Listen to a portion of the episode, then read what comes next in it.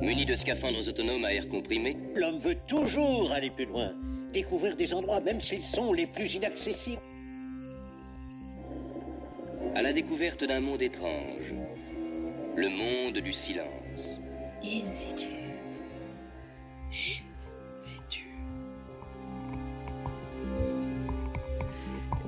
Elle est sur toutes les lèvres, tous les rapports, tous les programmes politiques. La formule consensuelle porte en elle de l'espoir et des lendemains qui chantent. Mais plus on l'entend, moins on la voit. Pourtant, la transition énergétique est peut-être en marche. Où ça Dans les régions, les villes, dans les territoires où l'on conçoit des mix énergétiques adaptés aux ressources et aux besoins locaux. Éoliennes par-ci, panneaux voltaïques par-là. Comment les énergies vertes s'intègrent-elles dans notre pays? Notre invitée Marie Desgremont nous met tous au courant in situ. C'est pas encore le moment. Tu penses que c'est quand le moment? Bientôt. In situ. C'est tout de suite sur Radio Campus Paris.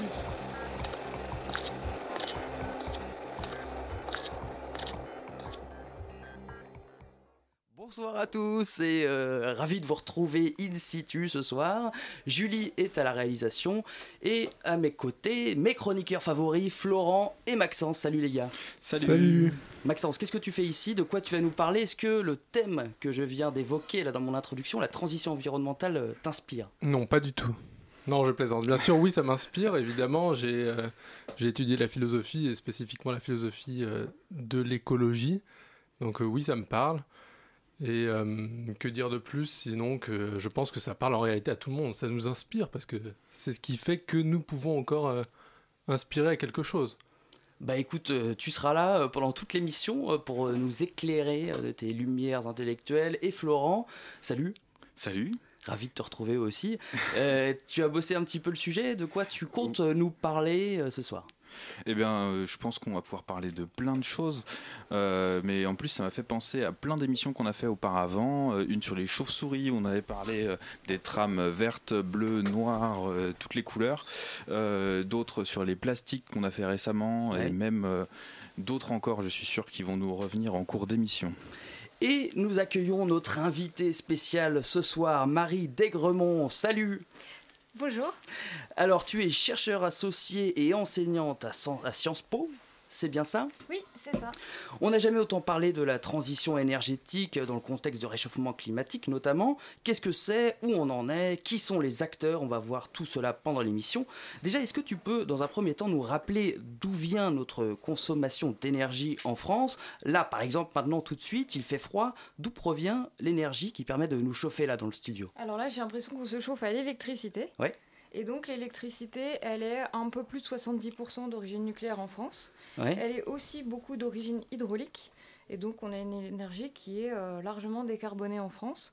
Et puis il y a un appoint, surtout là, vu l'heure, à mon avis, on va aussi être chauffé au charbon et au gaz, donc qui polluent, parce que beaucoup de monde consomme. On a besoin d'encore plus que le nucléaire et que l'hydraulique pour euh, se chauffer. Oui, Quasiment tous les chauffages euh, en France sont des chauffages électriques. hein. Pas tous, mais euh, il y en a une grande partie et c'est euh, très sensible au pic de froid. Mm. En fait, quand on a un degré en moins, on a plus de euh, deux réacteurs nucléaires en plus en consommation d'électricité, l'équivalent. Et donc, euh, quand il fait froid, eh ben, on consomme beaucoup d'électricité. Mm. On tire sur notre réseau et on consomme beaucoup de combustibles fossiles. Donc tu as parlé de 70% euh, de- d'électricité qui provient euh, du nucléaire. Moi j'ai les chiffres exacts. Il y a 18,1% des sources de- d'énergie euh, renouvelables, donc surtout production hydraulique, 10% à peu près, et éo- éolien 4%, et euh, le reste 10% qui provient de centrales thermiques fossiles. Euh, donc là on parle d'électricité, mais si on parle de consommation d'énergie globale Ouais. en France, le mix est un peu différent. Ouais. Il y a- on n'arrive pas à 70% de- de- de- d'énergie euh, nucléaire, mais presque à la moitié. Alors, l'électricité, je dirais, c'est à peu près 25% de l'énergie qu'on consomme. Et donc, le nucléaire, comme c'est autour de 70%, c'est un peu moins. Et donc, il faut savoir qu'on a une proportion d'énergie qui viennent des fossiles qui est largement majoritaire. Et c'est celle qui émet des gaz à effet de serre et qui détraque le climat. Et donc, Mm. là, les enjeux de transition énergétique, c'est là qu'on les voit. Et ensuite, il faut réfléchir à comment limiter ces émissions de gaz à effet de serre. Je termine avec les chiffres. Florent, tu voulais peut-être réagir Oui, je me demandais du coup, c'est 75% enfin, du coup, de ressources non électriques. Est-ce que c'est uniquement du pétrole? Enfin, Qu'est-ce que c'est? C'est l'essence des voitures? C'est le chauffage au gaz? Alors, en source d'énergie, c'est du pétrole, du gaz et du charbon. Le charbon, on fait semblant de plus en avoir, mais en fait, on en utilise encore. Et euh, ça sert à quoi? Ça sert à alimenter les transports, principalement. Ça sert euh, donc à chauffer les bâtiments. Ça sert donc pour la consommation des bâtiments. Ça sert euh, bah, pour chauffer le studio, donc pour les bâtiments tertiaires aussi. Donc il y a plein d'usages. Et pour donner un ordre de grandeur pour les ménages, pour qu'on regarde par rapport à nous-mêmes, 70% de nos émissions de gaz à effet de serre, donc liées à nos consommations d'énergie fossile, c'est notre alimentation, notre logement, nos transports. Donc c'est essentiel de voir les besoins qu'on satisfait avec ces énergies-là, parce que c'est ces besoins-là qu'on va devoir changer. Malgré tout, on consomme beaucoup d'énergie qui provient du nucléaire, donc 43% globalement et puis 70% euh, d'électricité. Comment ça se fait que la France euh, euh, ait cette spécificité? Comment ça se fait qu'elle détonne par rapport aux autres pays? Alors il y a deux choses. là, le 43% est différent du chiffre que j'ai donné tout à l'heure. C'est tout à fait normal parce qu'on raisonne en énergie primaire. Quand on fait marcher une centrale thermique, on produit beaucoup de chaleur qu'on n'arrive pas à récupérer et donc elle s'évade dans elle mm. est euh, dissipée. Donc voilà, le chiffre est différent, mais c'est parce qu'on regarde l'énergie primaire qu'on n'arrive pas encore à tout réutiliser pour un réacteur. c'est un peu en, dessous de, en dessous de la moitié, en dessous de 50%. Voilà. Et donc, euh, pour, on pourra faire des progrès si on récupère davantage la chaleur issue des réacteurs nucléaires. Alors, pour revenir à la spécificité française, il y a une raison historique, c'est qu'on euh, a eu une vision indépendance énergétique, souveraineté de la France, qui était bah, on va développer une énergie qui va nous rendre moins dépendants des énergies importées, comme le fossile, comme les énergies fossiles, pardon, comme le pétrole. Et suite au choc pétrolier de 73, la France a lancé son grand programme nucléaire français, son grand programme nucléaire pour... Début des années 70 Voilà, c'est ça, 74. Euh, et après, on a lancé ça dans les années 70, ça a pris son élan dans les années 80 et on a construit des réacteurs nucléaires pour ne plus avoir besoin de pétrole pour se chauffer, pour s'éclairer, et donc plus être vulnérable euh, à la volatilité ou alors à la géopolitique liée à l'approvisionnement pétrolier, parce que ça nous a coûté cher. Et pourquoi on a choisi le nucléaire? Parce que le nucléaire nous permettait d'être moins dépendants de l'étranger. Oui, je sais bien, mais tous les pays euh, auraient pu se dire ça au même moment. Alors, ben, il y a toutes les histoires politiques, hein, euh, la souveraineté française, l'indépendance, c'est il y a tout ce qui est valeur et choix politique qui rentre mm. là-dedans. Euh, et puis aussi, on est un État particulièrement propice, on est plutôt euh, stable. Euh, c'est facile de répartir le nucléaire sur le territoire. Euh, les Français sont pas euh, terrorisés par le nucléaire. Ça serait pas la c'est pas la même chose justement en Allemagne où il y a eu cette peur du nucléaire. Donc voilà, ça dépend de l'histoire politique. C'est un choix politique le nucléaire. Maxence. Mais euh, tu dis qu'à travers le nucléaire, on ne dépend pas de l'étranger, mais pourtant il n'y a pas particulièrement de, mines d'uranium en France. J'ai dit on dépend peu et tu as raison de le souligner. Euh, déjà en termes économiques, l'approvisionnement de la matière première, donc l'uranium, c'est pas beaucoup dans le prix de l'électricité finale. Donc en fait, s'il y a un, problème d'approvisionnement, ça va pas changer fondamentalement la facture d'électricité. Contrairement au pétrole, et là on le voit quand les cours du pétrole remontaient, ça faisait souffrir très rapidement tout le monde. Il y a ça, et ensuite, euh, vu les quantités dont on a besoin, c'est plutôt gérable. Et euh, effectivement, l'uranium, euh, bah, on le contractualise, on l'achète à l'étranger, on a des mines. Et là, il y aura toutes les questions euh, bah, de sécuriser l'approvisionnement, d'avoir des contrats dans des pays diversifiés et d'être honnête aussi, parce qu'il y a toutes les questions de comment on fait avec les pays étrangers pour ne pas les spolier de leurs mmh. ressources. Donc il y a tous les enjeux de géopolitique associés à ça. Mais ils sont plus faibles sur le nucléaire. On a parlé de, des énergies fossiles, euh, du nucléaire beaucoup, mais euh, l'émission euh, porte sur la transition environnementale. Mhm. sur les, à propos des énergies renouvelables, justement, où est-ce qu'on en est en France? J'avais dit que c'était à peu près 18%, c'est ça, du mix énergétique. ça comprend quoi les énergies renouvelables aujourd'hui? Alors, de manière assez peu connue, la principale énergie renouvelable en France, c'est la biomasse pour à peu près 40%, je dirais, ou 30-40%. Euh, C'est-à-dire donc la, la combustion de, Le bois, chauffage au bois, les gens qui mettent du bois dans leur euh, foyer, euh, pas, pas, que pour Noël justement. Et après, il y a des immenses chaufferies, on peut chauffer tout un quartier avec du bois, de la biomasse, différents types de, de biomasse. Et donc ça, c'est la principale énergie renouvelable en France. Et c'est une des énergies sur lesquelles on a beaucoup de leviers, parce qu'on peut mieux exploiter la forêt française, par exemple. Donc ça, c'est une énergie importante.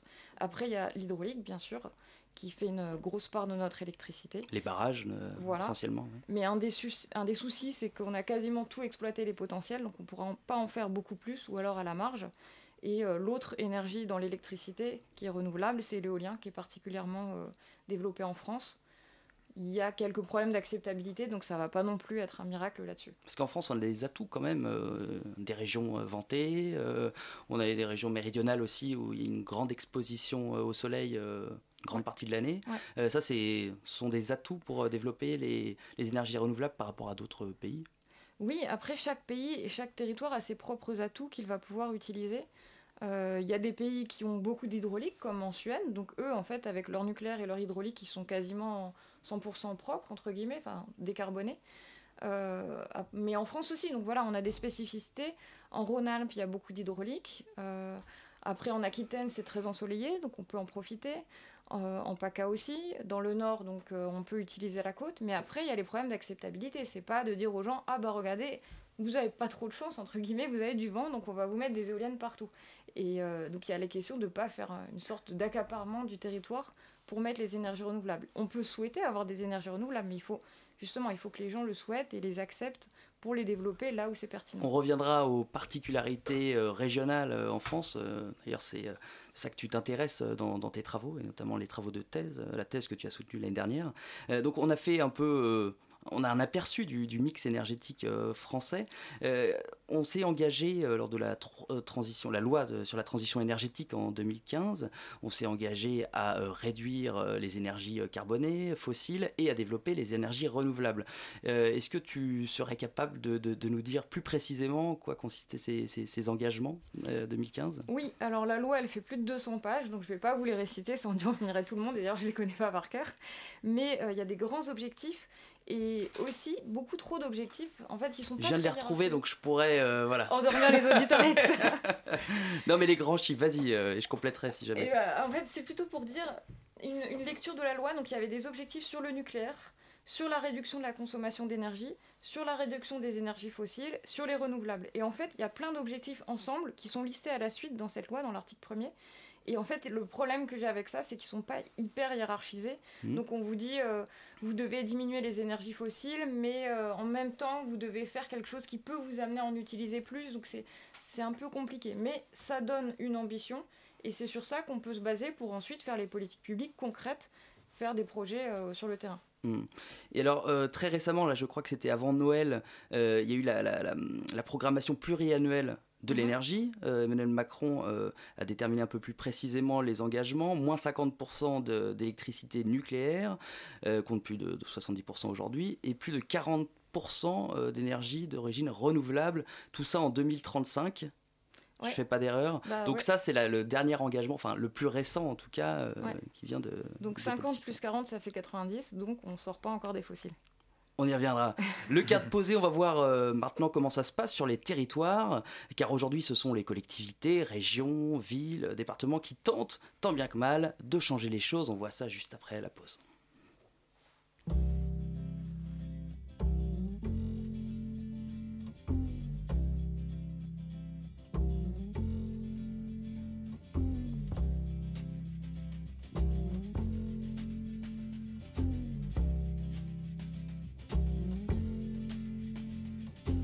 Holly came from Miami, FLA. Hitchhiked her way across USA. Plucked her eyebrows on the way, shaved her legs, and then he was a she. She says, Hey, babe, take a walk on the wild side. Said, Hey, honey, take a walk on the wild side.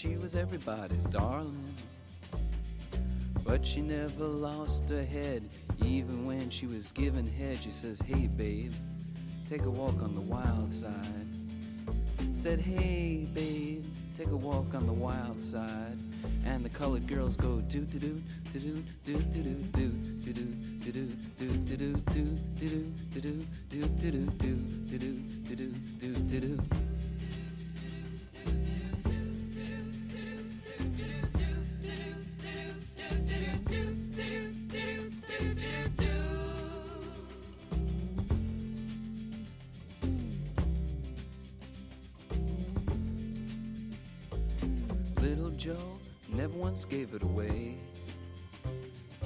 Everybody had to pay and pay. A hustle here and a hustle there. New York City is the place where they said, Hey, babe, take a walk on the wild side. I said, Hey, Joe, take a walk on the wild side.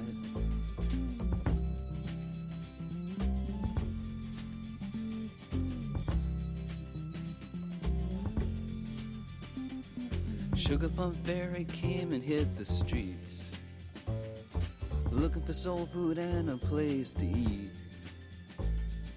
Went to the Apollo, you should have seen him go, go, go. They said, Hey, sugar, take a walk on the wild side. I said, Hey, babe, take a walk on the wild side. Alright. Ha.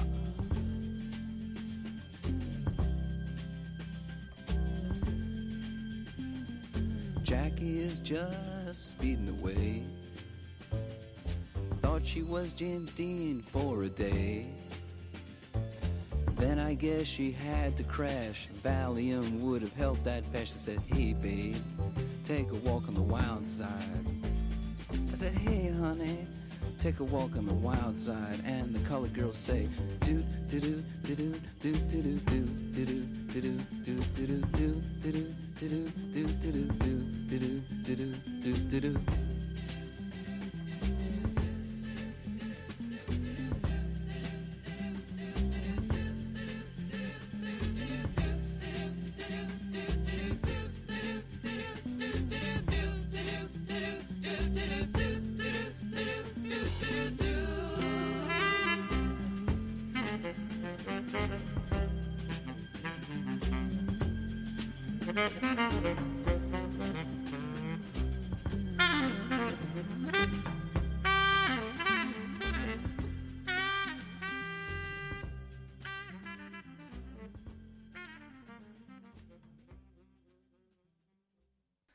Nous sommes de retour in situ avec Marie Desgremont, euh, qui est spécialiste des politiques environnementales, énergétiques plutôt, et nous venons d'écouter Lou Reed, Work on the Wild Side.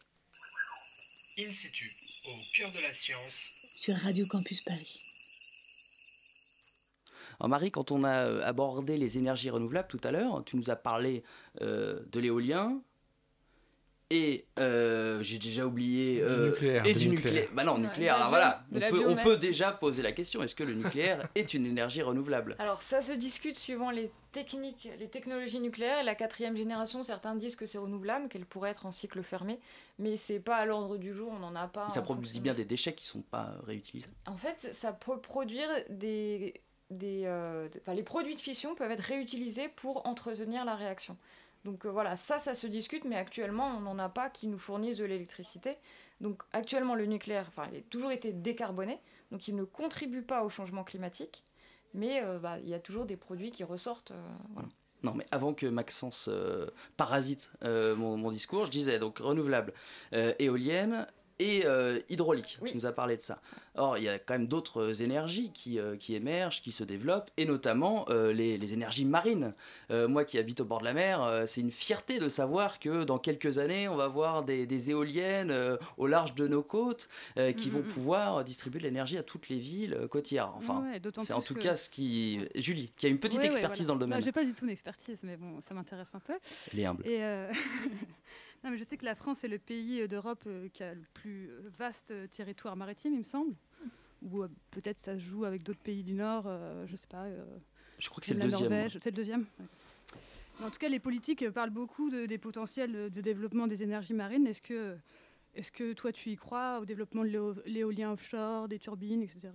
Alors déjà, qu'est-ce qui existe aujourd'hui et qu'est-ce qui reste à développer? Alors, qu'est-ce qui existe en France? Pour l'instant, on n'a pas encore de parc éolien en mer sur pied. Et euh, on voit les temps de construction. C'était au moment du Grenelle, on parlait de construire ces parcs en mer. Et là, il n'y en a toujours pas un qui est, qui est, en fonctionnement. Il y en a dans la mer du Nord. Il y a les pays nordiques euh, qui en ont. Euh, actuellement, il y a des problèmes de coût de tout ça. on n'arrive pas à le faire à un coût qui soit raisonnable, entre guillemets. Donc c'est aussi pour ça que ça avance pas. Après, il y a aussi, est-ce qu'on se dit, on le fait, quel que soit le coût? Voilà, il y a les questions politiques après. Mmh. Après, il y a d'autres technologies qui sont testées. Il y a l'éolien flottant Pour l'instant, ça coûte très cher, mais c'est normal, c'est de la RD, donc il y, a les perspectives. Donc ça, c'est des chiffres à discuter. On regarde combien ça coûte, comment on peut faire évoluer les choses, et voilà, ça se discute. Et puis il faut prendre en compte aussi le rendement euh, de production énergétique. Oui, alors le rendement en mer, il est plus élevé parce que les vents sont plus réguliers. Ils sont, euh, bah voilà, et ça souffle plus souvent. Mais euh, il y a le coût parce qu'il faut faire de la maintenance en haute mer, il y a la corrosion, donc c'est très compliqué. En fait, ce sur quoi je voudrais insister, c'est que sur les technologies de production, il n'y a pas de technologie miracle. Je suis tout le temps en train de nuancer. À chaque fois, je dis voilà, ça c'est décarboné, ça c'est renouvelable, mais en même temps, ça coûte très cher et euh, c'est compliqué. Parce qu'il n'y a pas le miracle de se dire clac, on va faire du renouvelable ou on va faire du nucléaire et puis on aura lutté contre le changement climatique. Il y a d'autres choses qui sont la maîtrise des consommations, l'efficacité, la sobriété, qui sont le levier principal. Et puis on pourrait rentrer dans un, dans un autre débat, on va, pas ce qu'on va faire ce soir, mais est-ce que les énergies renouvelables sont vraiment des énergies vertes, étant donné qu'elles contiennent euh, des capteurs avec euh, des, des, métaux rares, etc. Et puis tous les, les, matériaux aussi qui constituent ces énergies euh, euh consomment du, du, pétrole, et voilà, etc. Mais on va pas parler de ça parce qu'il faudrait, une émission, voilà, il faudrait une émission entière, donc on va partir du principe que les énergies renouvelables sont des énergies renouvelables. Euh, ça, les fait rire derrière. Euh, quelle est la définition de la transition euh, énergétique? Alors, il n'y a pas une définition, mais il y a plusieurs définitions. Euh, par exemple, on peut vouloir une transition énergétique où on passe au tout renouvelable, donc transitionner, avoir actuellement on a des fossiles, du nucléaire et un petit peu de renouvelable, et se dire que bah, tout à coup on va avoir plus du tout de nucléaire, plus du tout de fossiles et beaucoup de renouvelables. C'est une vision de la transition énergétique. Il y en a une autre qui peut être on va décarboner, donc on va faire beaucoup de nucléaire, beaucoup de renouvelables, plus de fossiles. Donc on va changer fondamentalement notre mix énergétique pour sortir du fossile, mais pas forcément du nucléaire. Donc voilà, il y a plusieurs visions. Après, il y a des visions un peu médianes. C'est celle que j'utilise dans ma thèse parce que ça me permet de pas prendre position et d'étudier tout ce qui te fait, tout ce qui se fait, et de dire que on va devoir davantage décentraliser. Donc c'est sûr, davantage faire de renouvelables et aussi davantage faire de maîtrise de la consommation. Et ça change fondamentalement notre système énergétique. Donc c'est une transition énergétique aussi, et un peu entre les deux euh, premières définitions que je vous ai données. Maxence. Oui, on parle beaucoup de produire mieux, là c'est ce qu'on fait depuis le début de l'émission. Et finalement, est-ce que le plus simple, ça serait pas de consommer mieux? Finalement, l'énergie la, plus simple d'accès, c'est celle qu'on consomme pas, c'est-à-dire celle qu'on ne gaspille pas. Oui, Est-ce que le, fait de ne pas gaspiller l'énergie, ça rentre aussi dans l'idée de transition énergétique? Oui, bah oui, hein, complètement. Euh, dans tous les cas, il va falloir en faire un énorme effort de maîtrise des consommations, plus ou moins énorme suivant l'ambition qu'on se fixe. Euh, si on doit sortir du nucléaire, il va falloir faire beaucoup plus de maîtrise des consommations. Et si on ne sort pas du nucléaire, il faudra faire beaucoup de maîtrise des consommations. Mais dans tous les cas, la clé, c'est la maîtrise des consommations. Et on n'en parle pas assez. Et d'ailleurs, je ne sais pas si ce que tu as dit, c'était le mieux ou le plus simple, ce serait de faire la maîtrise des consommations. Et en fait, c'est terriblement compliqué parce que ça implique de repenser chacun nos modes de vie, les choses qui nous semblent indispensables et finalement on ne devrait plus utiliser, et puis de repenser l'ensemble des sociétés. Par exemple, au travail, il y, a plein de choses qui fonctionnent pas, on gaspille trop et c'est très compliqué parce que tout est fait de manière à ce qu'on consomme. Et là où il y a un grand problème, c'est qu'avec l'émergence d'Internet et euh, de tout ça, on sait que Internet, ça, consomme une quantité d'énergie immense. Et euh, ça n'a aucune raison de, réduire. Tous les appareils euh, oui, électroniques. Oui, alors par exemple, ça peut être l'équivalent, la consommation des data centers en France pour stocker les données, c'est l'équivalent en électricité de la ville de Lyon. Donc en fait, si on fait davantage de data centers, on fait plein de Lyon partout. Bah, très bonne idée d'ailleurs, Lyon, très belle ville. Hein. N'oublions pas Lyon quand même. D'accord. Euh, donc, euh, donc, consommer moins, euh, passer des énergies fossiles aux énergies renouvelables, donc la transition environnementale. Alors, avant que je continue, Charlotte, vas-y. Ouais, je reviens juste sur. Euh, tu parlais des différentes euh, transitions énergétiques. En fait, ça, c'est des visions politiques. C'est qui qui, met, qui décide euh, quelle option on prend C'est le gouvernement qui met ça en place ou... Bah justement, pour l'instant, qui, je sais pas trop mettre qui derrière. Parce qu'en fait, on pose pas clairement ces termes-là. Transition énergétique, c'est changer d'un mode d'approvisionnement et d'un mode de consommation principal vers un autre. Et actuellement, on doit changer de très consommateur, très fossile, vers peu consommateur et pas fossile. Et ça implique de changer plein de choses. Les systèmes techniques, donc ça c'est des choix techniques où c'est la RD qu'on fait fonctionner, les ingénieurs, mais ça va impliquer des gros choix politiques. Donc ça c'est des décisions qu'on va devoir prendre collectivement, parce qu'on est en démocratie, parce qu'on est tous impliqués dans tout ça, on consomme tous, donc il y a des choix sociologiques, donc c'est un choix que tout le monde doit faire, et politiquement il va falloir être audacieux Et nous, en tant que population, il va falloir être mature donc accepter, discuter tout ça, pas mettre la poussière sous le tapis. Justement, aux actions et aux leviers d'action, venons-en. Ta thèse portait sur l'émergence en France d'un modèle territorial de transition énergétique tu t'es intéressé donc euh, aux actions euh, que menaient les, euh, les, politiques publiques à l'échelon plutôt local. Mhm. les, le mix énergétique est différent, tu nous le disais, enfin tu commençais à, le dire tout à l'heure, entre les régions, entre les territoires en France, et quelles sont les, les spécificités? Alors, je vais quand même remettre au niveau national parce qu'on a un système énergétique qui est plutôt national. Et quand on parlait de l'électricité, c'est un grand réseau. Je veux dire, il est français, mais il est surtout européen. Et on est tous interconnectés. Donc on ne peut pas dire que telle région, elle consomme, euh, enfin, ces électrons viennent euh, spécifiquement du nucléaire ou viennent spécifiquement de telle source. Donc c'est plutôt à la maille euh, nationale, voire européenne, qu'on regarde tout ça. Par contre, on sait qu'il y a des ressources qu'on peut valoriser dans les différents territoires. en Rhône-Alpes, il y a beaucoup d'eau, il y a beaucoup de, il y a beaucoup de relief, donc on peut faire de l'hydraulique. Euh, en PACA, il y a beaucoup de biomasse, donc on peut s'en servir pour faire du chauffage à partir de la biomasse. Donc on peut valoriser ce que font les territoires, on peut pointer du doigt, enfin pointer du doigt, montrer quelles ressources on va utiliser, mais de là à dire que euh, c'est précisément sur Mais ça dépend toujours des besoins euh, nationaux. Enfin, euh, on pourrait se dire, voilà, euh, dans cette région, on a un peu moins besoin de, de, de consommer de l'énergie, donc on va, je sais pas. Alors là, c'est encore le retour par la politique, parce qu'en France, quand on a construit notre système électrique, donc début du XXe siècle, au début, c'était des petits îlots, et donc chaque région, ou même pas la région, euh, à son niveau, faisait son mix énergétique en fonction des ressources qu'elle avait. Donc la région qui n'avait pas de ressources, eh ben, elle faisait pas beaucoup d'électricité et certaines campagnes étaient dans le noir. Et on a fait une construction politique, notamment avec le Conseil national de la résistance, mais euh, c'était un processus très progressif, qui a dit c'est une solidarité nationale. Ceux qui ont des ressources, ceux qui peuvent financer des réseaux, eh ben, ils vont aider ceux qui peuvent moins. Donc on a maillé tout le territoire français pour une solidarité, que tout le monde ait accès à l'électricité et que tout le monde ait accès, quand on est un même consommateur, que ce soit au même prix. Qu'on soit en Bretagne sans centrale nucléaire et avec des difficultés d'approvisionnement, on paye le même prix qu'en centre alors que c'est plus facile de se fournir.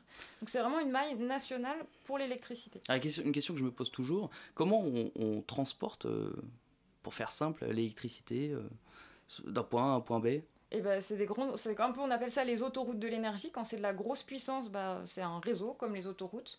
Et puis après, on le répartit au niveau plus local, donc les petites routes, les départementales, ça irrigue un peu euh, tous les villages partout. Et donc c'est beaucoup plus coûteux quand on est à un endroit peu dense, quand on est au fin fond de la Lozère, d'avoir euh, sa petite route départementale de l'électricité que quand on est au centre de Paris tu t'es intéressé, on va, on va s'arrêter euh, sur euh, la région Nord-Pas-de-Calais, mhm. euh, région à laquelle tu t'es, tu t'es intéressé pendant ta thèse. quelles sont les, particularités de cette région? On, sait tous que c'est une ancienne région minière. est-ce, ouais. est-ce qu'on continue bon, à exploiter du charbon, je sais pas Alors c'est une région très intéressante parce qu'elle est parmi les plus actives dans la transition énergétique, celle qui fait le plus d'efforts, mais elle est aussi celle qui en a le plus souffert. Euh, et celle qui a le moins d'atouts de départ pour faire cette transition énergétique. Parce que par exemple, 50% des émissions, enfin à peu près la moitié, ça dépend des moments, des émissions de gaz à effet de serre de la région viennent de l'industrie. Donc en gros, si la région veut diminuer ses, gaz à effet, ses émissions de gaz à effet de serre, elle, coupe, euh, elle sabre son industrie. Donc c'est très compliqué, on ne peut pas dire, euh, paf, je ferme l'industrie et, et, je diminue mes émissions. Donc elle doit faire, elle doit être inventive. Et l'idée, en fait, c'est de, suite au déclin industriel très fort de la région, L'idée, c'était de donner un, nouvel avenir, un nouveau visage et une nouvelle espérance à cette vision, à cette région, en disant, voilà, je vais vous emmener vers une troisième révolution industrielle, vers des choses vertes, vers des choses durables. Et donc, c'est un projet politique régional de se réorienter vers les énergies renouvelables, vers tout ce qui est décarboné. Et donc la région avec ce projet politique-là, donc elle, vraiment, elle n'a pas forcément de la chance, mais elle va le plus loin et elle fait beaucoup de choses ambitieuses. Et donc elle valorise les ressources qu'elle a. Donc euh, il y a des terres agricoles, donc on va essayer de faire de la méthanisation, valoriser de la biomasse. Euh, il y a des industries, donc on va essayer de récupérer la chaleur issue des industries. Voilà, ils sont très inventifs. On essaie aussi de développer tout ce qui est euh, éolien, puisqu'il y a beaucoup de vent. Ce qui pose d'autres questions, les questions d'acceptation. Les gens ne sont pas toujours favorables à ce qu'on vienne implanter des parcs chez eux. Ensuite, il faut discuter. Donc voilà, il y a des atouts, il y a des choses, des ressources que les collectivités, comme la région Nord-Pas-de-Calais, veulent valoriser. Florent a l'air d'être très sensible à cette problématique. je me posais une question, c'est euh, quand on justement quand on récupère la chaleur d'une industrie, et puis je pensais tout à l'heure euh, euh, quand on parlait des énergies renouvelables, aussi à, à, la CPCU, on est à Paris, la compagnie parisienne de chauffage urbain qui utilise en fait la chaleur des déchets qui sont incinérés. Est-ce qu'on parle dans ce cas-là d'énergie renouvelable ou pas? En fait, on parle d'énergie renouvelable et de récupération.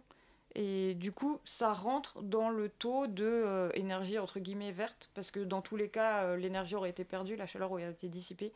Donc quand on la réutilise, ça compte dans ce qu'on veut faire pour décarboner. D'accord. Alors, revenons-en aux collectivités. Donc toi, tu travailles euh, sur les, les, les, régions, les villes également Oui, alors sur les différents échelons de collectivités, en fait tout ce qui n'est pas national. Mm. Donc euh, il y a les conseils régionaux, il y a les intercommunalités, donc le bloc communal, les communes qui se rassemblent, il y a plein de configurations possibles. Euh, les métropoles, enfin c'est différents types d'intercommunalités. Donc voilà, sur tous les échelons, du bas en haut. Et puis euh, c'est toujours intéressant de regarder avec l'échelon européen qui détermine beaucoup de choses et aussi ce qui se fait au niveau international. On parle souvent des COP, des sommets climat, et tout ça est clairement interconnecté. Et alors pourquoi ce serait de, la compétence des collectivités, cette transition énergétique? Alors, les collectivités locales ont de nombreux... Surtout que ce ne sont pas les, responsables euh, de la plus grande partie des émissions euh, en France. Alors, très bon point, enfin très bon sujet, parce qu'elles sont directement responsables de 12% des émissions de gaz à effet de serre par leurs propres compétences. C'est pas rien, 12%. Par exemple, pour chauffer les piscines, pour chauffer leurs bâtiments. Donc euh, aussi pour organiser les transports, les transports publics, directement 12%. Et ensuite, de manière indirecte, 50% qui me permet de revenir aux compétences, parce que ce 50% de manière indirecte, c'est par exemple comment on organise l'urbanisme. Est-ce qu'on fait un étalement urbain terrible et donc les gens ne sont que prisonniers de leur voiture? Euh, Est-ce qu'on va développer des activités économiques très polluantes? Voilà, donc est-ce qu'aussi on peut aider à changer les comportements des gens? Les collectivités, elles ont des compétences dans l'éducation, dans la formation professionnelle, et c'est plein de champs, on pourra détailler, sur lesquels elles interviennent et qui ont un rôle dans la décarbonation. Mais ce serait pas l'État plutôt euh, de, de, planifier cette transition écologique, de comme on faisait, je sais pas, euh, après la guerre bah, On n'est plus après la guerre. Mais oui, mais alors qu'est-ce qui, qu'est-ce qu'il y a enfin, Je sais pas, des, problèmes aussi, euh, aussi, aussi majeurs, aussi globaux. est-ce que les, les, les, collectivités doivent prendre ce genre de décisions, chacune dans, dans, son coin? Est-ce que c'est, c'est réaliste ça? Je sais pas, Florent, peut-être que tu es d'accord avec moi là-dessus, non? En bah, fait, en off, il, m'a, il, m'a, il a avoué qu'il était d'accord avec, avec cette analyse. Non, mais c'est vrai que des fois, on, a beaucoup de, de, plans locaux, euh, alors que ce soit l'urbanisme ou alors, je sais plus comment ça s'appelle, les PLCAE. Les PCAET, Plan Climat, Air, Énergie, Territoriaux. T'es calé en acronisme, Florent euh, T'as vu, hein, j'ai travaillé en fait. Bravo. C'est comme ça. T'as bossé. je lis un peu euh, quand tu nous envoies les sujets. Et, et, du coup, euh, je me dis toujours, est-ce que c'est vraiment utile de travailler à cet échelon local? Parce que finalement, ouvrir ou fermer une centrale nucléaire, ça n'a finalement pas tellement de rapport avec une question locale, c'est forcément une question nationale. Enfin, ça va être vraiment sur des consommations trop importantes pour que ce soit une collectivité seule qui prenne la responsabilité. et puis au niveau sécurité aussi, euh, s'il euh, y a un accident, je pense qu'il y a pas que ça va pas être que circonscrit à la région qui possède la centrale. Les collectivités locales, elles n'ont pas du tout la main sur le nucléaire, ça c'est sûr. Euh, mais euh, pour revenir, par rapport à tous les éléments que vous avez donnés, euh, les collectivités locales par rapport à une centrale nucléaire, là je fais l'incise avec l'actualité, Fessenheim, les collectivités elles n'ont pas la main là-dessus, mais elles se battent, celles qui sont tout autour, pour garder Fessenheim, parce que voilà, ça leur fait beaucoup beaucoup de revenus directs avec la fiscalité, et c'est aussi beaucoup d'emplois indirects, c'est beaucoup d'activités économiques. Donc sur le nucléaire, elles, elles essaient d'agir, mais de manière indirecte. Ensuite, pour revenir à la question que vous posez tous les deux sur qui fait quoi, Bien sûr que le rôle de l'État est central, le rôle de l'Europe aussi, hein, de fixer les, grands axes et de coordonner entre tous les États. Euh, et donc l'État national, l'État français, il doit fixer des orientations. On parlait tout à l'heure des objectifs de la loi de transition énergétique, donc plus ces orientations sont claires, mieux c'est. Ensuite, il a d'autres outils en main, c'est faire de la réglementation, limiter les consommations d'énergie des bâtiments, donc il a vraiment beaucoup de choses à faire. Donc c'est fixer le cadre réglementaire et aussi le cadre économique. On parle de la taxe carbone depuis quelques mois. C'est voilà, fixer les prix relatifs entre les énergies et aussi faire des subventions, accompagner les citoyens. Donc en gros, il a vraiment beaucoup de choses à faire. Mais dans le même temps, les collectivités, c'est l'échelon de la proximité. C'est aussi, quand on regarde les sondages des Français, l'échelon envers lequel les Français ont le plus confiance. C'est aussi l'échelon qui permet le mieux de mobiliser il y a 86% des Français qui pensent que leur territoire, leur chez eux en fait, va être perturbé par le changement climatique et va les pousser à agir. Ils pensent pas en premier à l'État ou au président, même si on est en France. Bien sûr, et il y a un sondage qui est, qui est paru récemment là et qui expliquait bien que, qui nous rappelait que les, les Français avaient encore confiance en leur maire. Alors, voilà. Par contre, euh, les députés et Exactement. les présidents. euh, Et là, on chose. voit sur le débat D'ailleurs, je crois que c'est ouais. le dernier euh, mandat euh, auquel les, les Français font confiance, le Oui, mandat de, de, de Le maire. plus, ouais. Les- et en fait, le premier, c'est les communes, donc les maires. Ensuite, il y a les départements et les régions. Donc, c'est toutes les collectivités en premier. Et donc, ces collectivités, elles ont des compétences. Elles sont très proches des gens. Donc, elles peuvent sensibiliser les gens. Elles peuvent les aider à faire des transports en commun parce que c'est elles qui le font. C'est elles qui connaissent les trajets des gens. C'est elles qui connaissent leurs habitudes. Donc, en fait, elles ont une connaissance qui est très forte et qui permet d'enclencher le changement. Donc, en fait, si on comprend bien qui peut faire quoi, ben, chacun a sa- son rôle à jouer. Hmm. Maxence, c'est une pause. Oui, euh, je rebondis parce qu'on parlait de Fessenheim euh, un peu plus tôt. Euh, Est-ce que l'un des freins euh, principaux de la transition énergétique en France, c'est pas justement le fait qu'on se soit tellement engagé dans le nucléaire et qu'en réalité, on n'est pas vraiment capable de démanteler une centrale ou euh, en réalité, on sait plus vraiment arrêter une centrale une fois qu'elle est lancée? Est-ce que ça, ça rentre en ligne de jeu? Est-ce que c'est vrai? C'est un argument qu'on entend parfois. Bah, la question n'est pas forcément là, elle est plutôt comment on fait sans nucléaire. Et actuellement, on ne sait pas le faire euh, bah, décarboné. En fait, Euh, on ne sait pas faire une transition énergétique sans émettre plus de gaz à effet de serre sans nucléaire. Donc euh, la question est, euh, voilà, qu'est-ce qu'on est capable de faire?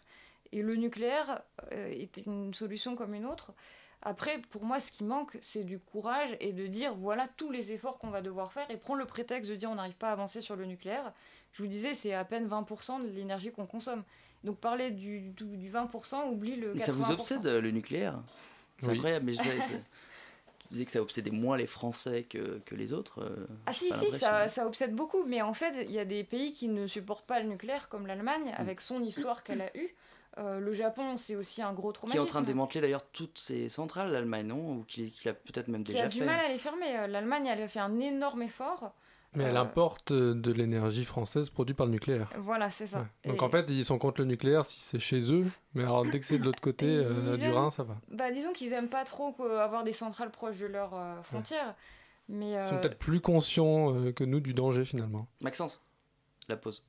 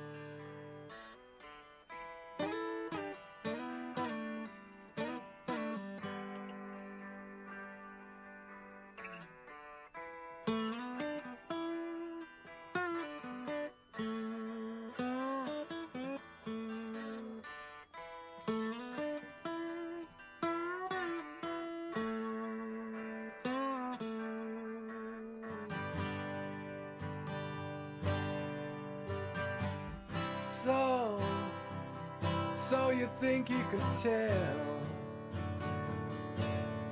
heaven from hell, blue skies from pain? Can you tell a green field from a cold steel rail? A smile from a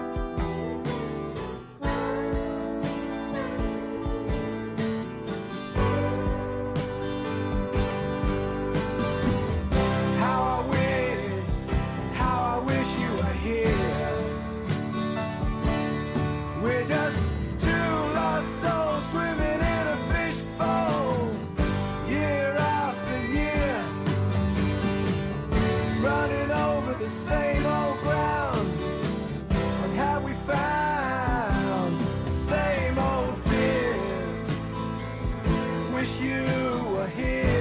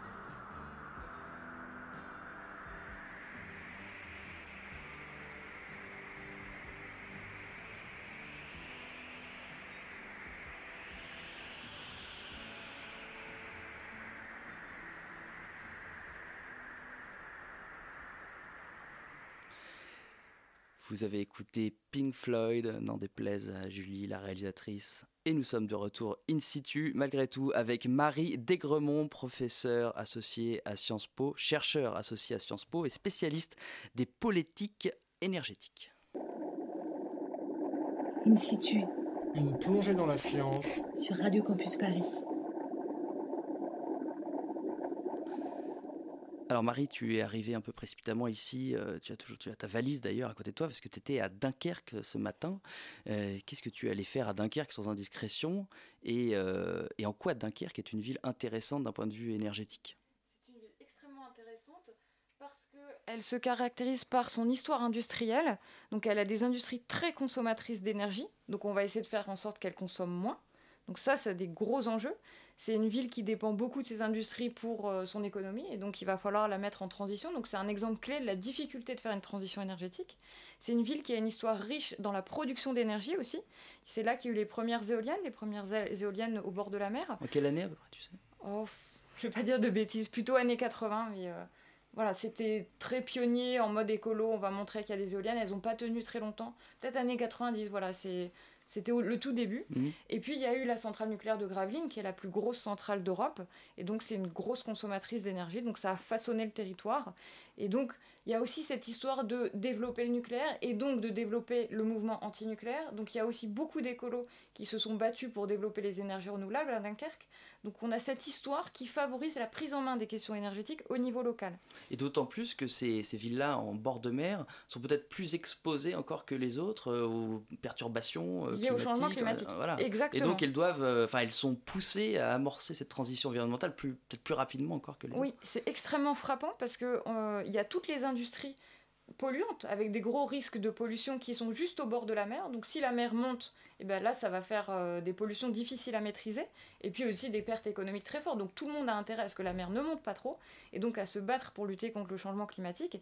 Et euh, ça commence déjà à monter parce qu'à Grande-Sainte, donc juste à côté de Dunkerque, il y a plus de 9 cm de hausse du niveau des océans euh, depuis ces dernières années. Donc c'est vraiment problématique. Et donc il y a des intrusions d'eau salée dans l'intérieur des terres, ce qui pollue l'eau douce et ce qui pose de gros problèmes. Donc il y a déjà des problèmes en ce moment euh, sur le littoral. Charlotte. Mais du coup, concrètement, si on prend l'exemple de Dunkerque, qu'est-ce qu'ils mettent en place euh, au niveau de la transition énergétique? Qu'est-ce qui les différencie des autres euh, Alors il y a des choses très intéressantes et inventives qui sont faites à Dunkerque, notamment dans la récupération de la chaleur. On parlait tout à l'heure des ENR et de récupération. Alors il y a des réseaux de chaleur. On utilise ce que rejettent les industries, par Mhm. exemple la sidérurgie, pour envoyer cette chaleur et chauffer par exemple des piscines ou chauffer des quartiers. Et ça, c'est une sorte d'écologie industrielle, d'économie circulaire, de réutiliser ce qui sort d'une industrie pour nourrir le reste. Et là, il y a des projets, donc réutiliser la chaleur qui sort de Gravelines, ou alors réutiliser la chaleur qui sort d'un incinérateur. Et donc, ça va permettre de, de développer euh, le chauffage à bas coût aussi pour les gens et éviter d'utiliser du fossile euh, pour se chauffer. Et du coup, dans ce cas-là, c'est vraiment du local pour du local. On sort un peu de, de l'échelle globale dont tu nous parlais tout à l'heure, euh, du maillage de la France. euh. Oui, mais on y reste un peu pour des raisons de coût. Parce qu'on va pouvoir développer ces énergies locales, euh, chaleur de récupération, si ça coûte moins cher que par exemple le pétrole ou le gaz qui vient de prix mondiaux. Donc en fait, il y a vraiment un lien entre les deux. Et tout à l'heure, je parlais de la taxe carbone. Il y a un rôle de l'État de faire en sorte de mettre une taxe suffisamment forte pour que la chaleur locale de récupération coûte moins cher que ce qu'on importe. Maxence, une réaction? Oui, euh, plus une réflexion que je me pose en, en ce moment, c'est euh, finalement quel est le, le rôle du citoyen dans tout ça? Puisque euh, il semble qu'il y ait plusieurs échelles, et évidemment, moi, j'ai euh, naturellement, j'ai tendance à croire que c'est une question. euh, Hugo, ça le fait beaucoup rire. Mais moi, j'ai tendance à croire que euh, c'est une question euh, qui est d'ordre vraiment local. Il faut être euh, dans une petite échelle pour pouvoir être efficace. Parce que finalement, dès qu'on commence à partir à une échelle un peu nationale ou dans un grand maillage, ça n'a plus vraiment de la même efficacité si on n'a pas un appui politique. Et finalement, est-ce que la transition énergétique, c'est pas avant tout euh, un acte un peu de, de résistance citoyenne qui doit se faire sans qu'il y ait déjà euh, des directives politiques qui soient prises Alors, pour compléter sa, sa question très courte. Merci. Euh, ce qui pousse les politiques donc, à engager cette transition, ce sont des pressions qui viennent du bas. Euh, comment on dit bottom-up euh, ou est-ce que c'est ils, ils suivent les directives qui viennent euh, du haut de l'État et notamment les lois, la loi de transition énergétique dont on parlait tout En à l'heure fait, ça vient d'un peu partout, ça vient aussi de l'ONU et aussi de la vision qu'on peut avoir de la France quand la France veut montrer qu'elle est très active sur l'énergie, le climat. Elle prend des engagements à l'international qui sont contraignants pour elle, au moins dans les médias. Et ça, ça pose une contrainte, voilà, en termes de communication, donc ça pousse à agir. Ensuite, il y a par le bas les demandes des citoyens, ce qu'ils veulent faire. Et pour l'instant, je peux quand même déplorer, mais je partage le fait que les citoyens ont beaucoup de choses à faire, mais dans leur comportement, ils sont pas toujours cohérents avec les idées qu'on prône. Par exemple, les ventes de voitures ont augmenté, la consommation de pétrole a augmenté ces dernières années puisque les prix du pétrole ont baissé, et donc un jour, il faudra que les citoyens ils se prennent vraiment en main pas que dans les pensées. Mais c'est très très compliqué, parce que ça implique de changer les trajets pour aller au travail, ce qui est très difficile. Ça implique de choisir l'endroit où on habite un peu plus judicieusement par rapport à ces questions-là. Et quand je dis judicieusement, en fait, il y a des questions financières. Le foncier à Paris, ça coûte très cher, donc les gens ont plutôt tendance à s'écarter. Donc, encore une fois, c'est toutes des échelles imbriquées. Il va y avoir besoin de changement des comportements. Quand on voit le Black Friday, quand on voit les soldes, c'est insensé de proposer ça maintenant. Donc, euh, il va falloir que nous, chacun, on change, mais dans le même temps, il faut que le reste soit facilité. Euh, Charlotte Et euh, tu nous parlais tout à l'heure des différentes, euh, des échelles auxquelles euh, les collectivités peuvent agir. Et tu parlais notamment de l'éducation. Est-ce que tu as des exemples déjà de choses qui sont mises en place au niveau de l'éducation, justement, peut-être pour aider euh, les citoyens à changer leur comportement, ou pour les éduquer à ce genre de choses? Dans les lycées? Bah, Par partout, exemple. en fait. euh, Ouais. Déjà, en fait, non, chaque je dis, euh, j'essaye de ramener un peu ma science parce que je sais que c'est une compétence de la région Oui, voilà, donc les régions, c'est plutôt les lycées, la formation professionnelle, et les collèges aussi, c'est le département, euh, les communes, c'est l'école primaire, et donc à tous les stades de la vie, euh, on peut sensibiliser les citoyens. Donc on peut faire des défis, on peut jouer sur le côté émulation, donc faire des défis. À l'école, on apprend aux enfants les enjeux du changement climatique, suivant leur âge, on vulgarise, et on dit voilà, on va mettre un peu un défi entre les différentes familles du village, et on va voir celle qui arrive le plus à réduire ses consommations. Et en mettant une émulation ludique, eh ben, ça permet de faire des choses. Ça se fait aussi sur l'alimentation, diminuer l'empreinte carbone de son alimentation. Donc il y a plein de choses, et c'est un vrai défi pour nous d'essayer de donner envie aux gens de changer.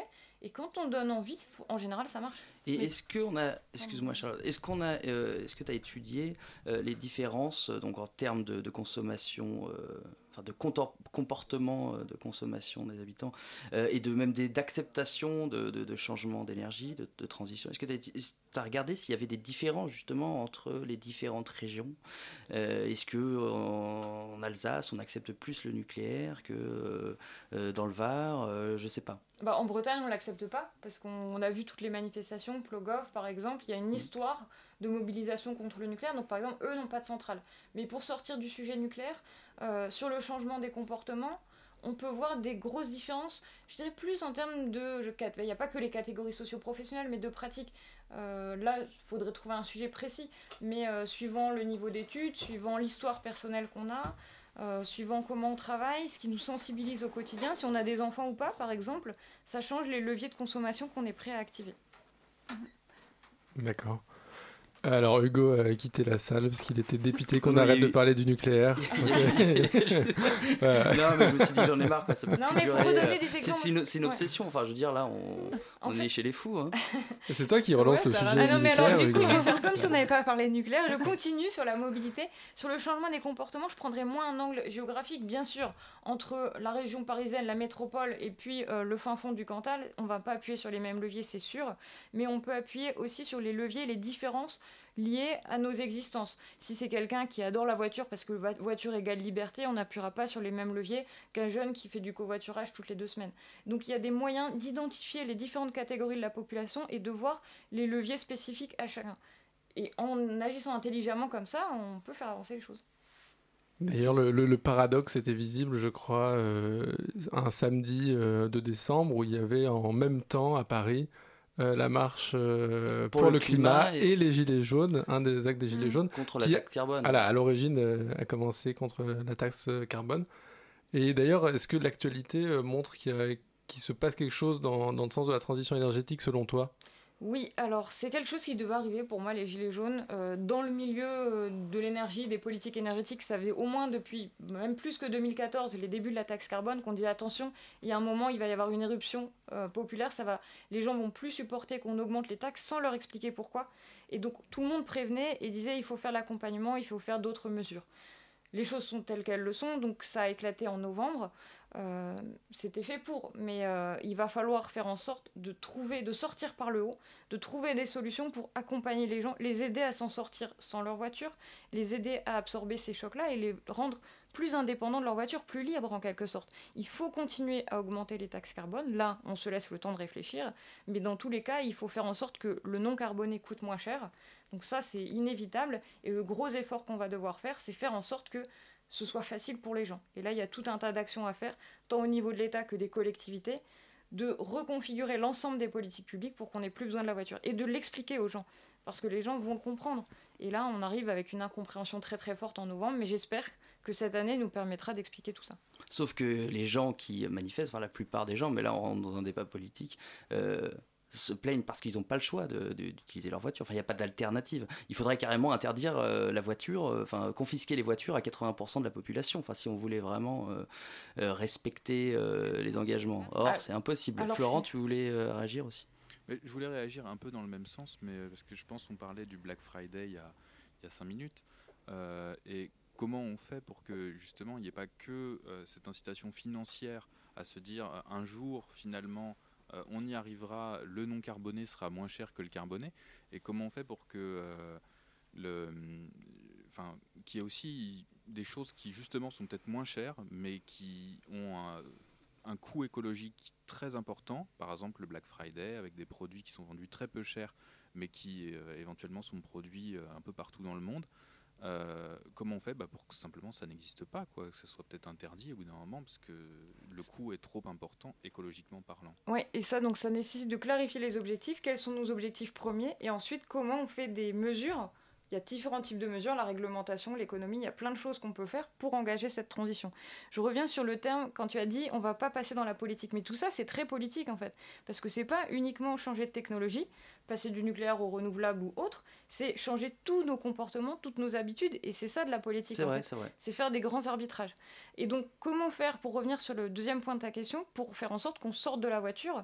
Et là, on peut insister, on peut déjà donner envie aux gens de sortir de la voiture, puisque la voiture, c'est plus vraiment la liberté. En fait, on est les pieds et les mains liés euh, aux Saoudiens qui ferment ou ouvrent les puits de pétrole. Donc, euh, il y a tout un récit à développer autour de ça. Et aussi, il y a des solutions concrètes. Je vais prendre par exemple une zone rurale. On va faire l'exemple le plus difficile.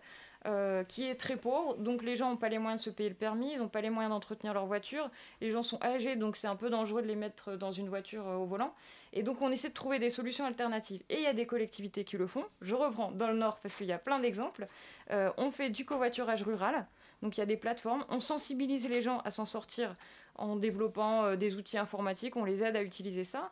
On fait des bus scolaires dans lesquels les gens, les chômeurs, pour aller essayer de trouver du travail, ou alors les gens qui n'ont pas beaucoup d'argent, ils utilisent le bus scolaire pour aller au travail, on adapte les horaires, il y a plein plein plein de solutions qu'on peut imaginer et qui nous rendent plus inventifs et qui aident les gens à s'en sortir. Actuellement, euh, la voiture c'est très compliqué pour beaucoup de gens, donc c'est toujours pas une solution. Il y a un autre problème aussi, par exemple, pour faire ses courses, enfin, à la campagne, c'est que comme il n'y a plus de commerce dans les centres-villes, les gens sont quand même très dépendants des, voitures euh, et se rendent dans des zones industrielles euh, hideuses. Et, ça, il n'y a pas beaucoup de solutions aujourd'hui qui sont mises en place. euh. Oui, et il y a des questions d'aménagement du territoire. Donc là, on en revient en collectivité locale. C'est arrêter de construire tous les centres-villes euh, en banlieue, en périphérie, et du coup, ça tue tous les petits commerces locaux, les petits artisans. Et donc, euh, arrêter de faire ça, du coup, ça pourrait permettre de rééquilibrer vers les centres-villes et arrêter de donner des permis de construire très très loin. Euh, donc c'est vraiment changer l'urbanisme, l'aménagement du territoire. Et là, je rebondis encore une fois sur le changement des comportements. Il y a différentes études de qualité de vie attendues par les Français, et il y en a beaucoup qui disent ma qualité de vie, c'est d'être loin, un pavillon, euh, en dehors de tout.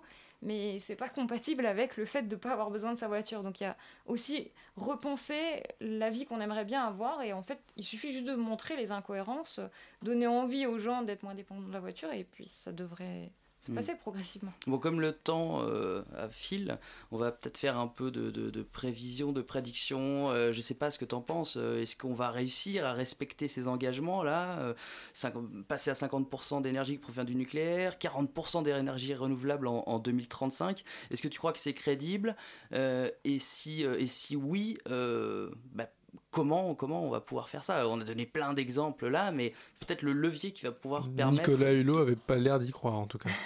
On Non, mais a, on En a- plus- on a- on a passé l'ère Hulot, maintenant il faut qu'on par- faut qu'on soit pragmatique. Bon, comme je suis en direct, je vais dire oui, dans tous les cas, on va réussir. euh, mais je suis en fait un peu pessimiste par moment. Mais on n'a pas le choix, en fait. Si on veut maintenir l'existence euh, humaine dans les conditions actuelles, euh, enfin, telles qu'elles sont, il faut lutter contre le changement climatique. On n'a pas le choix, on est dos, dos au mur, il faut agir. Ensuite, il faut bien fixer nos objectifs. C'est quoi? Lutter contre le changement climatique, donc décarboner, sortir des fossiles. Donc il y a toute une discussion à avoir sur quelles Mais énergies ça que je on comprends pas, c'est que si le, le changement climatique c'est la priorité, dans ces cas-là autant développer le nucléaire. Bah, ça peut être des choix, mais ça, ça Bah, se voilà, discute. c'est que- c'est qu'il faut définir des priorités Et comme on tu revient dis. au nucléaire. Comment Et, Mais oui, parce qu'il faut bien boucler la boucle. Mais parce qu'il est nu- 59 et on arrive à la fin de l'émission. Mais non, mais si on parle du nucléaire, on oublie le 80% du reste. Et l'évident, c'est la mobilité, comment euh, on consomme, l'alimentation. Donc il y a tout un tas de Il choses. y a quelque chose dont on n'a pas parlé qui est hyper important aussi, c'est euh, c'est l'isolation des bâtiments. euh, Exactement. voilà. Ça, peut-être- émission c'est peut-être même euh, une des clés euh, de, C'est une des clés, effectivement. voilà, de la sobriété énergétique, Mais pour a- employer un mot pompeux. On a plein de choses à y gagner. On a de l'emploi qui est non délocalisable. De- donc euh, il y, a- il y a vraiment plein de choses à faire et, et ça sera une vie euh, mieux. Marie Desgremont, merci beaucoup. Ça a passé très vite. On refera une émission euh, avec toi, justement en 2035, pour voir si Macron euh, a tenu ses engagements. En tout cas, merci euh, à vous Merci. tous pour cette euh, émission. Et on se retrouve dans un mois pour un nouvel In situ. Bonne soirée à tous.